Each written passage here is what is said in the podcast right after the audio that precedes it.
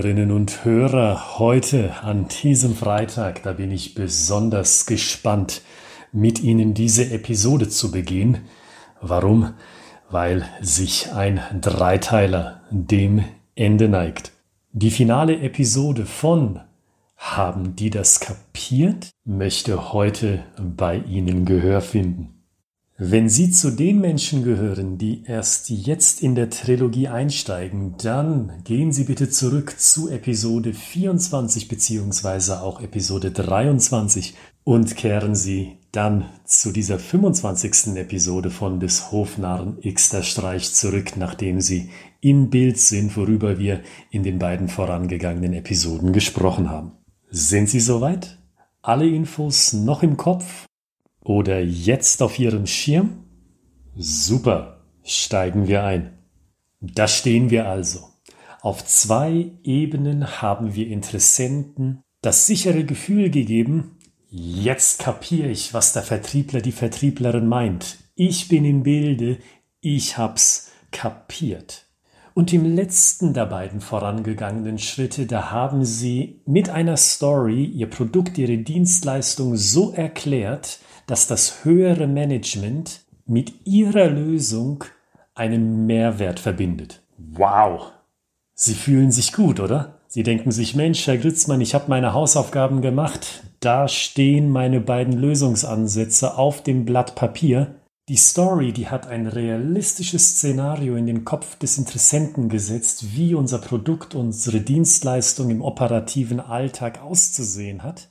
Ich bin bereit für den Close. Ich bin bereit für den Vertriebsabschluss. Die Vertragsunterschrift, sie ist zum Greifen nahe, Herr Gritzmann. Und jetzt hören Sie von mir einen Satz, den Sie schon kennen. Nicht so schnell, noch einen Schritt. Den empfehle ich Ihnen. Und vielleicht wissen Sie auch schon, was ich meine. Ich meine genau Sie, die sich bereits in unseren Ratgeber Storytelling im Vertrieb vom Springer Gabler Verlag hineingelesen haben. Für all diejenigen, die ich jetzt meine, schauen Sie mal in Kapitel 3 des besagten Ratgebers nach, auf Seite 51. Aber bleiben Sie zugleich hier in dieser Podcast-Episode, denn ich möchte Ihnen genau diesen Aspekt hier auf einer anderen Art nochmals näher bringen. Ich möchte Ihnen dazu erstmal sagen, was ich mache, wenn ich eine Kaufentscheidung getroffen habe. Dann probiere ich noch einmal an, dann schaue ich nochmal die verschiedenen Produkte nebeneinander an, wenn ich einen Online-Einkauf mache. Und dann gehe ich nochmal tief in mich, ob online oder offline. Du, Olli, brauchst du das eigentlich wirklich? Wie geht es Ihnen in so einer Situation? Sei das privat oder sei das auf beruflicher Ebene als Einkäuferin beispielsweise. Wie geht es Ihnen da? Ich vermute, ganz ähnlich wie mir zusammengefasst, kurz vor dem Kauf, kurz vor dem Vertragsabschluss, da kommt nochmal der allerletzte Zweifel in Ihnen auf.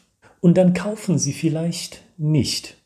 Ich glaube, das kennen Sie auch auf Vertriebsseite, wo Sie sich denken, super, ich habe einen tollen Einstieg gehabt mit einer Metapher, ich habe eine tolle Story erzählt, die erklärt hat, was meine Lösung eigentlich kann. Und dann pushe ich auf den Close, auf den Vertriebsabschluss und dann kauft der Kunde nicht. Mist.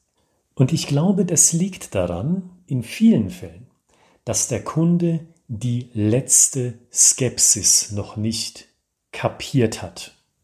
Anders gesagt, der Kunde, der Interessent, der hat noch nicht für sich rationalisiert, warum er oder sie kaufen sollte. Und genau deshalb lernen wir in unseren Seminaren die dritte Stufe von haben die das kapiert soll heißen die Validierungsstufe, die Bestätigungsstufe, um den allerletzten Anfall von Skepsis zu beseitigen. Sind Sie bereit für die Story hinter diesem Prinzip? Dann hören Sie mal zu. Wissen Sie, Frau Schmidbauer, bevor wir nun zu einer Übereinkunft kommen, ob wir im Vertriebszyklus weitermachen wollen oder nicht, da möchte ich Ihnen noch eine wichtige Info an die Hand geben. Eine Aussage nämlich, die von vielen Interessenten genau an dieser Stelle eines Gesprächs ausgesprochen wird. Herr Gritzmann, sagen Sie, wie ist das eigentlich mit Punkt, Punkt, Punkt? Ersetzen Sie mal meinen Namen mit Ihrem und denken Sie mal darüber nach, welche kritische Frage oder vielleicht welche kritische Fragen, plural, Ihnen genau an diesem Punkt eines Vertriebsgesprächs gestellt werden. Wir hören beispielsweise, Herr Gritzmann, sagen Sie, wie ist das eigentlich mit der Nachhaltigkeit Ihrer Methode?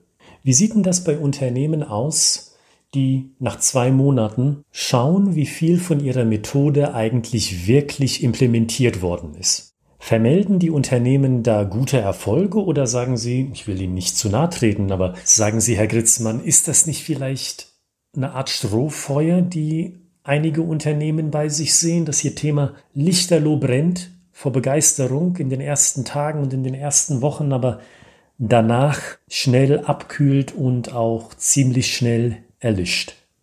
Da können Sie mal schauen. Ab und an kommt genau so eine Aussage von Interessenten und das ist gut. Das sind die guten Fälle, weil da traut sich der Gesprächspartner, die Gesprächspartnerin so ehrlich mit uns zu sprechen. Aber wir wissen ja beide, Sie als Hörer und ich, dass das in den meisten Fällen nicht so direkt kommentiert wird. Und dann bleibt diese Angst, dann bleibt diese Sorge unausgesprochen und hindert in nicht seltenen Fällen den Interessenten daran zu sagen, ja, das kaufe ich, das will ich haben, wann können wir diese Methode bei uns im Vertrieb implementieren. Und genau deswegen rufe ich Sie jetzt auf, sich zu überlegen, welche Einwände unausgesprochen oder ausgesprochen begegnen Ihnen denn. Und genau das ist die letzte Story auf der letzten Ebene, um dem Kunden, dem Interessenten das Gefühl zu geben, ich habe es kapiert. In dem Fall, ich habe kapiert, dass meine letzte Sorge eigentlich gar keine Sorge zu sein braucht. Was wäre das in Ihrem Fall? Und schmücken Sie Ihre Geschichte noch aus, indem Sie erwähnen, welche Angst beim Interessenten, bei der Interessentin womöglich dahinter steckt, hinter dieser Aussage. Werden Sie also persönlich, erzählen Sie von einer konkreten Situation und steigen Sie in die Gefühlswelt Ihres Gegenübers ein. Also genau die Elemente zähle ich hier auf, die Sie kennen, wenn Sie diesen Podcast seit Episode 1 verfolgen. Und schließen Sie Ihre Story, diese finale Story auf der finalen Ebene damit, dass Sie wieder eine Verbindung zwischen dem Interessenten und der Lösung herstellen, indem Sie sagen, wissen Sie, stellen Sie sich dazu mal vor, Sie wären. Genau Sie.